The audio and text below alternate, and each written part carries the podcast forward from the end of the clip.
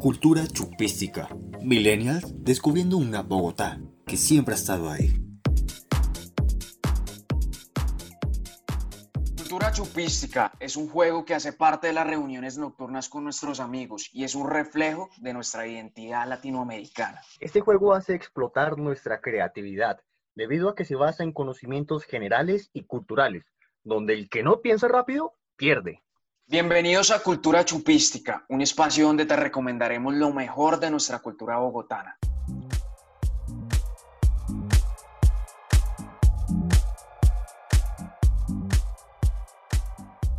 Creamos este podcast porque muchas veces nuestros gustos no encajaban en los lugares a los que asistíamos. Como tú, queríamos sentirnos cómodos haciendo lo que más nos gusta. Por eso estamos aquí. De la mano de entrevistas a amigos, conocidos y expertos, sin dejar atrás datos y opiniones, te guiaremos a los mejores sitios de la ciudad. Nosotros somos Julián Ortiz, Santiago Castañeda, Juan Pablo Chinchilla y Geraldine Gómez y estaremos acompañándolos en este espacio. Hola, ¿qué tal amigos? ¿Cómo se encuentran el día de hoy? ¿Qué tal Santiago? ¿Cómo estás? Yo me encuentro aquí tomándome una cerveza y celebrando la decisión de la Corte Suprema sobre la detención de Álvaro Uribe Vélez. Hola a todos, sí Julián, justamente por estos días estuve viendo en las redes sociales como hay quienes celebran la decisión como otros que la catalogan como una injusticia. Pero también hay muchos, Geraldine, que lo celebran, que lo celebran a lo máximo, como es el caso de Don Darío, quienes a continuación nos dará su opinión acerca de este asunto. Yo sí celebré a lo grande. Me bajé petaco y medio con dos libritas de carne. Ah, yo quiero que ese tipo pague por sus pecados. Aunque de eso mm, todos los tenemos que hacer. Bueno, yo en realidad no soy de opinar mucho de política. Más bien prefiero tomarme una buena cerveza. Y de eso vamos a hablar el día de hoy. Entonces, bueno, ¿qué más disfrutando una buena pola?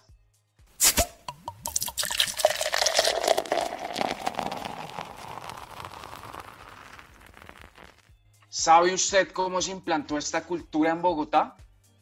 Pues hoy le enseñaremos algunos datos que a lo mejor usted desconocía acerca de su origen, su distribución y su auge. La cerveza artesanal en Bogotá ha tomado mayor protagonismo a medida que pasan los años. Cada vez más personas lo convierten en su estilo de vida. Sin duda alguna, Geraldine, Colombia es un país cervecero y estamos entre los 50 primeros países con más consumo anual de cerveza.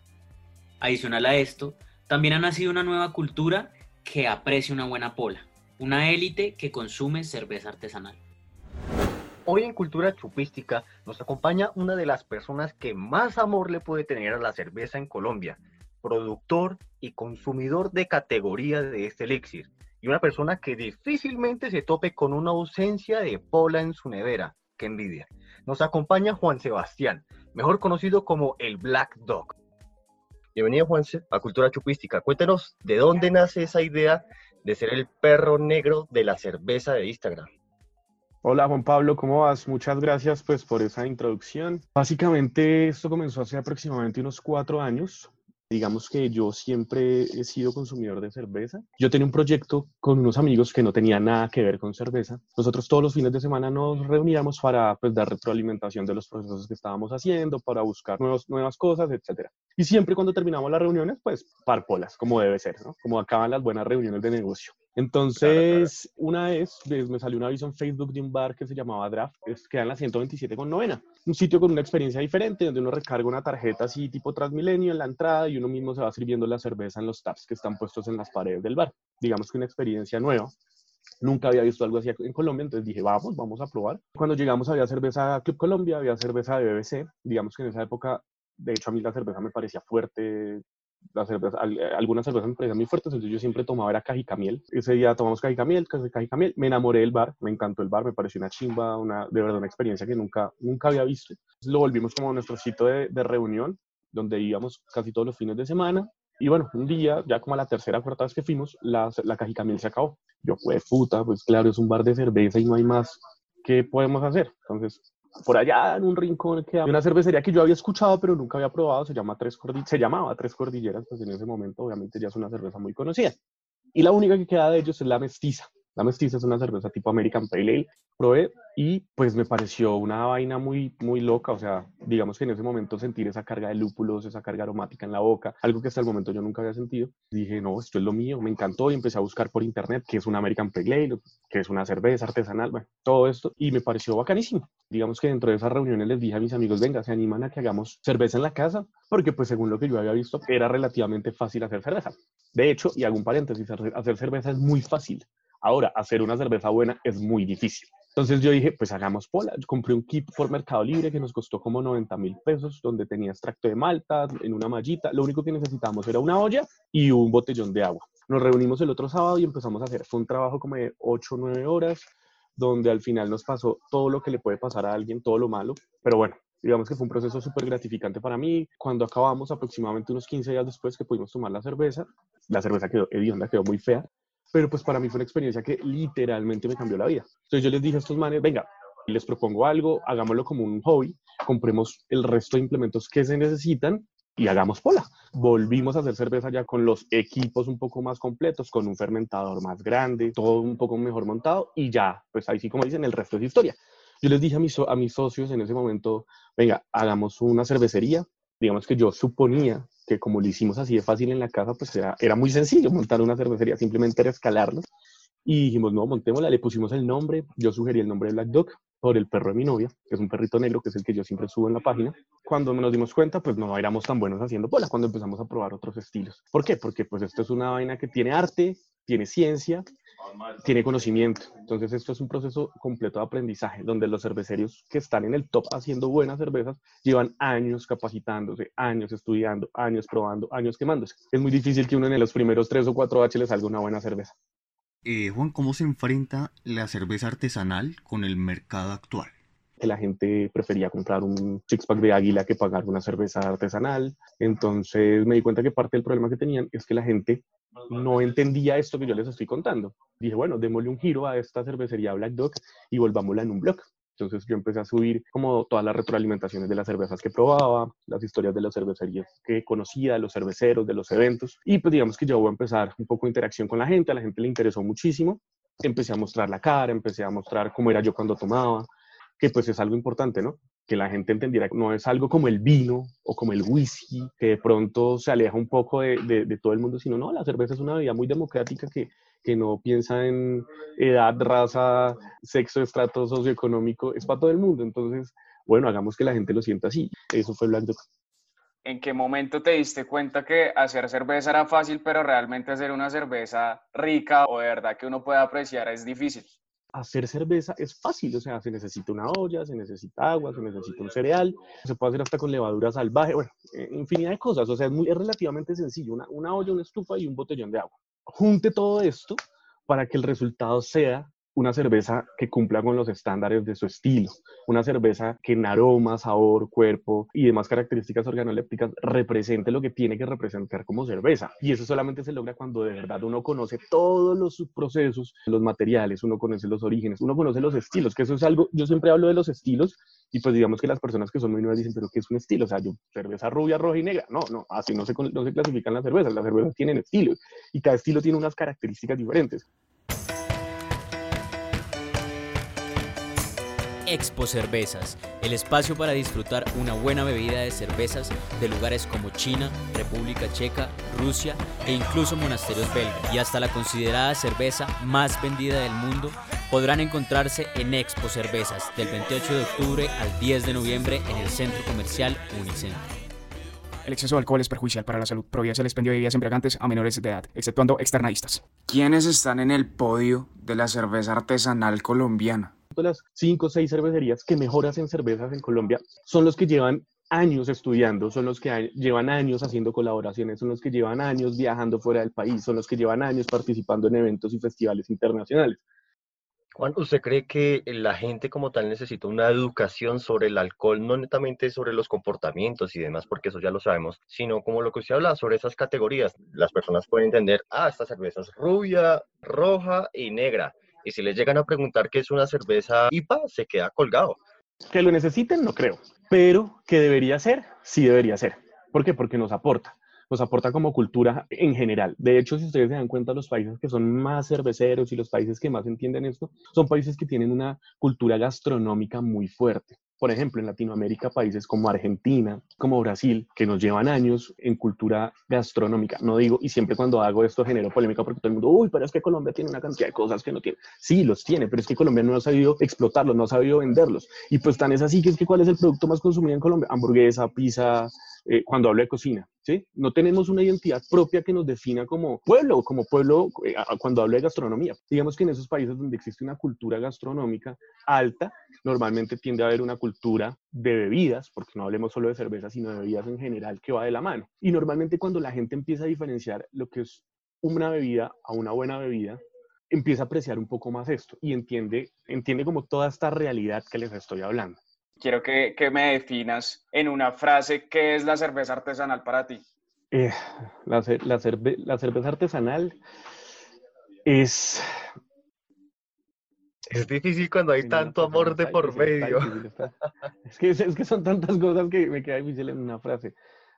La mezcla perfecta entre ciencia y arte, que sea quizás la bebida más democrática del mundo, perfecta para disfrutar en cualquier momento, ocasión. ¿Realmente cuál es la diferencia entre la cerveza artesanal y la cerveza industrial? La diferencia entre una cerveza artesanal y una cerveza industrial simplemente son los procesos y los ingredientes, pero en general yo no tengo ninguna guerra casada con la cerveza industrial como muchos cerveceros artesanales. A mí me encanta la cerveza industrial, yo crecí tomando águila, tomando póker y yo en este momento de verdad irme a sentar en una rocola a echar vallenato y a tomar águila de verdad en un petaco, me encantaría, lo amo. Ahora, siento que hay momentos, hay momentos en que de pronto un lugar, una tarde, una persona para hacer eso, está el putas. Pero también hay momentos para sentarse, abrir una buena cerveza, disfrutarla, poder hablar, poderla sentir.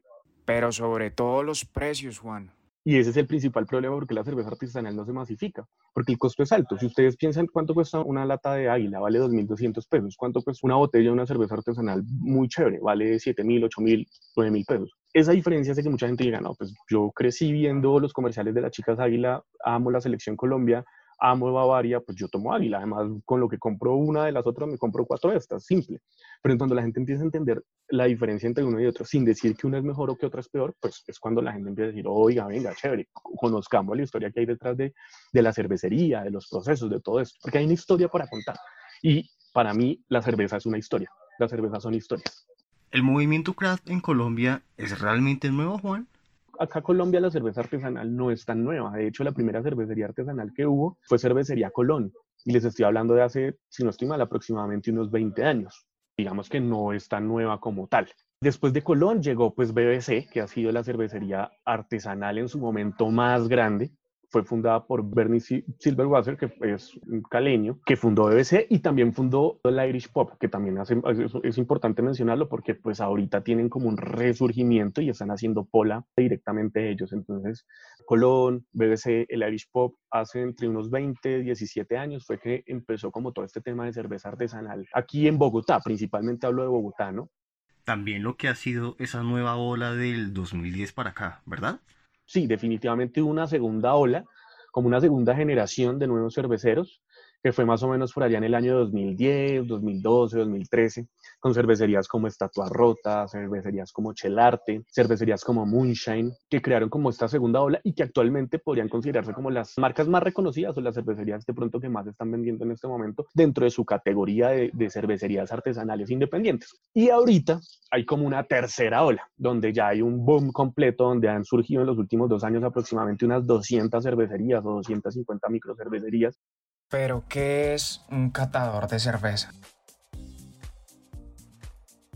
Persona que le gusta de la cerveza, valga la redundancia, como que percibe el aroma, como que mirar el sabor, la textura de la misma cerveza, creo yo. La persona que va a diferentes lugares y a bares, como pues a degustar y a probar pues lo que llamamos pues en este caso cerveza. Es una persona que se ha preparado o que ha hecho un estudio sobre la cerveza y sobre sus orígenes y que sabe reconocerla. Es que preparada en casa, ¿no? Una cerveza preparada en casa eh, basada en... La preparan más con, ¿cómo es que se llama esta mierda? ¿Con aceba? Exacto. Para el Black Dog, ¿qué es lo que realmente se debe tener en cuenta al momento de apreciar una buena cerveza? Definitivamente la cerveza pues se puede apreciar de forma subjetiva, ¿no? Entonces lo que me gusta a mí seguramente puede ser muy diferente a lo que le guste a ustedes dos. Pero hay que hacer una aclaración y es que la cerveza se debe evaluar objetivamente, independientemente de mi gusto personal. Porque es que hay una guía de estilos y esta guía de estilos establece las características que debe tener cada estilo individualmente. ¿Qué quiere decir esto? A mí, por ejemplo, no me gustan las cervezas rojas, digámoslo, de, de, rojas para que sea fácil de entender. La cerveza tipo Amber, la cerveza tipo Irish Red, no me gustan. Personalmente no me gustan porque utilizan, en su mayoría, utilizan un tipo, de, un tipo de malta que se llama malta caramelo y aporta unos sabores que a mí no me gustan. Juan Sebastián Galindo Muñetón Black Dog Beer no le gusta. Ahora, si a mí me dan una Irish Red para probarla, para evaluarla, yo puedo sentir que la cerveza está bien hecha, que cumple con las características de estilo en cuanto a apariencia, aroma, sabor, ¿cierto? Cuerpo. Pero a mí no me gusta pero cumple con las características. Entonces, la cerveza está bien hecha, puede ganar premios, puede, puede, ser la mejor, la mejor cerveza dentro de su categoría, pero a mí no me gusta.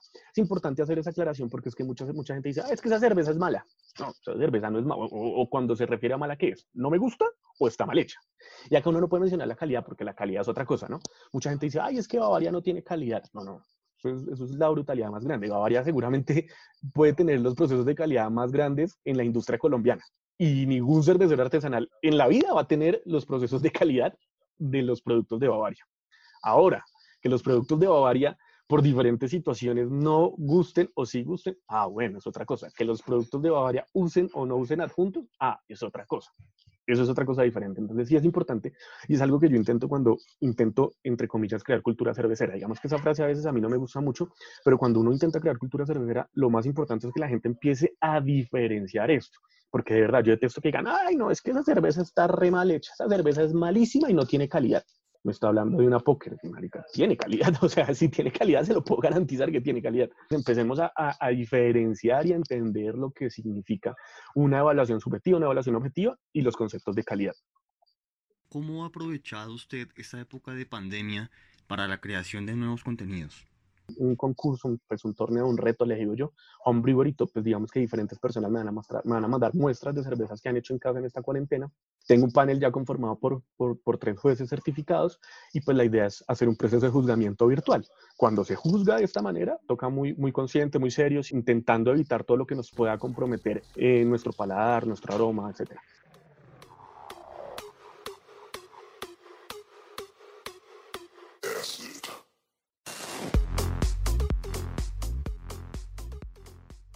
Bueno muchachos, y ahora seguimos con el juego más famoso conocido por todos los bogotanos al momento de beber, cultura chupística. Y hoy vamos a jugar sobre los mejores sitios para tomar una buena pola artesanal. Bueno, empiezo yo con Tejo la Embajada, un lugar muy crack para divertirse, para comer bien, unas buenas hamburguesas y además una buena craft beer. Siempre me digo, mi mejor sitio, y no es publicidad política pagada, se llama Bárbaros. Es un bar ubicado en la calle 45 con carrera 19. Es tal vez el bar más pequeño que hay en Bogotá. No entiendo cómo un bar tan pequeño puede ser tan bacano. Es tan pequeño que normalmente cuando el evento es chévere, la gente está parada, la gente no puede moverse. Pero pues eso hace parte de, de, de como de, del ambiente y del espacio y de, de, de, todo lo que rodea el sitio. Ellos hacen cervezas fuertes, pues su nombre, su mismo nombre lo dice, bárbaros. Tienen dos estilos básicos, una que es una doble, doble IPA, una cerveza muy aromática, amarga, con harto alcohol, y una Imperial Stout, que es una cerveza completamente oscura, muy fuerte, muy alcohólica, muy amarga. A mí me gusta un montón la Milagrosa. En la zona del centro de la Candelaria hay un sitio que se llama Tierra Santa. Me encanta, era un parqueadero, un sitio gigante, como de 300 metros cuadrados lo taparon, lo adecuaron y lo volvieron cervecería. Espectacular, tienen un espacio para una, una pequeña tarima para, para poner música. Eh, uno de los dos socios es chef, entonces la comida pff, es, una, es una vaina de verdad de locos. Entonces el sitio y la cerveza son espectaculares.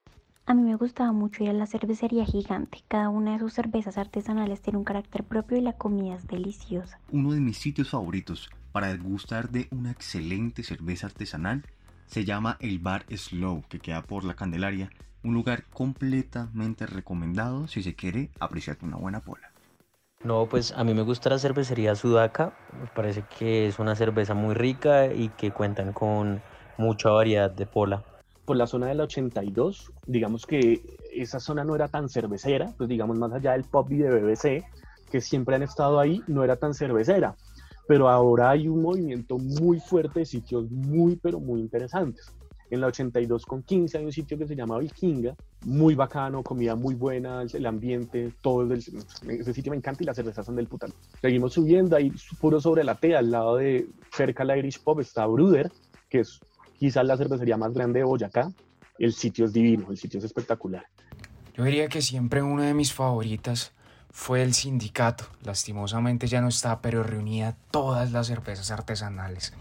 Definitivamente de las mejores. Más arribita, sobre el 85, está Sánchez, que es del mismo grupo de Colón, de los mismos dueños de Colón, es del mismo grupo de los, de los que organizan el Stereo Picnic. Entonces es un sitio gigante, una inversión de, no sé, seguramente más de un millón de dólares, con una cerveza espectacular. Ellos tienen una dorada que es como la de la casa, ¿no? Sí, sí, ellos, ellos pues, digamos que yo fui una, una o dos veces, el sitio me pareció bacanísimo porque es muy grande, muy amplio, aunque una vez fui y no había forma de sentarse de lo lleno, yo no sé, caben como 400 personas, yo no sé cómo hacían para llenar tanta gente.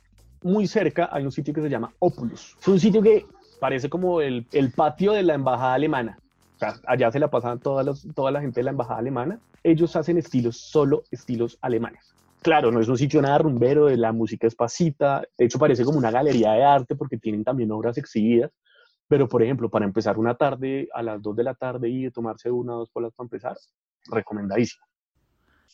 Cervecería. Lo siento, Juan Pablo, te demoraste un poco. Perdiste. No, no, te demoraste. Nos debes un shot y ¿Un show? un shot, un shot y unas buenas polas a todo el equipo de Cultura Chupista. Espero que nos las envíes. De la cerveza que, pues, para ti sea tu favorita. Eh, hola, ¿qué tal? Mi nombre es James Rodríguez y me encanta un buen pipí. ¿Cómo? Bueno, buen picnic al, al lado de una buena cerveza. Eh, eso lo aprendí en Múnich, incluso después de una jornada de traba de, traba, de, de trabajo y les recomiendo la cerveza Cajica, mi, mi, mi miel, mi, miel de Bogotá Beer Company.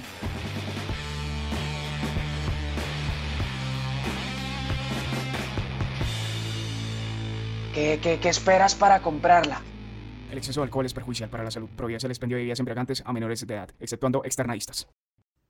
En ese sentido, ¿cuál es su sitio favorito para tomar cerveza? Además de un local que se destaque por lo diferente y también cuál es la mejor zona de Bogotá para disfrutar una buena pola. Sitio favorito, Bárbaros. Sitio diferente, la embajada, por el tema del tejo. Zona, la zona del 82, porque hay mucha variedad. ¿Qué tan importantes son las colaboraciones en este gremio? ¿Está interesado en lanzar su propia marca? Colaboraciones son fundamentales porque tal vez es uno de los métodos de mayor forma de aprender para los cerveceros. Y sí, seguramente en unos años intentaré lanzar mi marca con un proceso muy grande de aprendizaje detrás y con el apoyo de muchos amigos que tengo en el sector que me han aportado mucho en conocimientos, en experiencias, en historias. Para mí eso es muy, muy importante. Juan, ¿y cuál es el proyecto más importante hoy en día en Black Dog? Proyecto ahorita es algo que lancé con Black Dog que se llama Mil Cervezas, Mil Historias. Pues digamos que actualmente lo estoy manejando solamente desde, desde el Instagram, pero pues básicamente la idea es tomarme mil cervezas con mil personas diferentes. Si me puedo tomar una cerveza con Uribe y al día siguiente una cerveza con Petro, pues sería genial, ¿no? No por tener alguna afinidad política con ninguno de los dos, sino simplemente porque considero que con una cerveza se puede escuchar una buena historia. Y como toda buena historia, nos acompañó Juan, Black Dog Beer. A toda nuestra audiencia les invitamos a seguirlo en sus redes sociales, arroba Black Dog Beer, donde seguro se antojarán de probar una excelente cerveza, cosa que a mí me pasó. Y esperamos poder estar en una tomada de cerveza con una de esas historias, entre esas mil. Claro que sí, claro que sí. De- seguro cuando pase todo nos sentaremos en alguno de los muchos bares de cerveza artesanal en Bogotá para tomarnos una buena pola.